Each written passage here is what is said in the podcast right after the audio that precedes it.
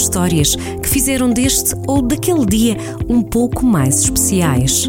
Num dia como hoje, para conhecer um pouco de cada dia.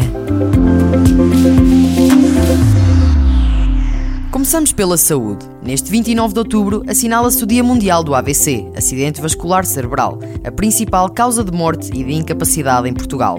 Em todo o mundo, estima-se que uma em cada seis pessoas terá um AVC. A cada segundo, uma sofre esta enfermidade e a cada seis segundos, esta doença é responsável pela morte de alguém. Por ano, 15 milhões sofrem um AVC e, desses, 6 milhões não sobrevivem. De acordo com a Sociedade Portuguesa do Acidente Vascular Cerebral, Portugal é, na Europa Ocidental, o país com a mais elevada taxa de mortalidade, sobretudo na população com menos de 65 anos. Na prevenção, é importante verificar regularmente a pressão arterial e o colesterol, não fumar ou consumir álcool ou sal em excesso, mantendo uma dieta saudável e praticando exercício físico.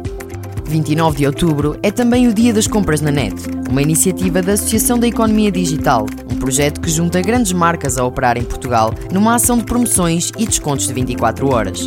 O objetivo é dar estímulo à economia digital em Portugal assente em boas práticas, sempre em segurança. Em 2020, este evento contou com mais de 300 lojas portuguesas. Pode explorar as oportunidades no sítio da internet em acepi.pt. Na memória recente, a 29 de outubro de 2018, Jair Bolsonaro vencia as eleições presidenciais no Brasil, derrotando Fernando Haddad. Num dia como hoje, há 39 anos, Paul McCartney e Michael Jackson estreavam o tema Girl Is Mine. Estávamos em 1982.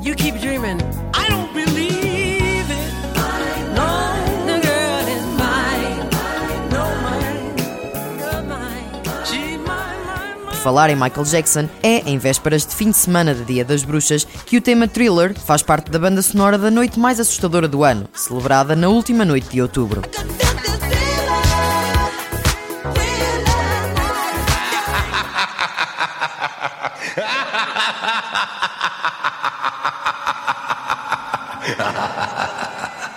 Estamos habituados a ver esta festa retratada nos filmes americanos, mas na verdade é que este é um dos feriados mais antigos do mundo. Estima-se que a origem seja ainda antes do século VII, numa celebração que marcava então o fim do verão.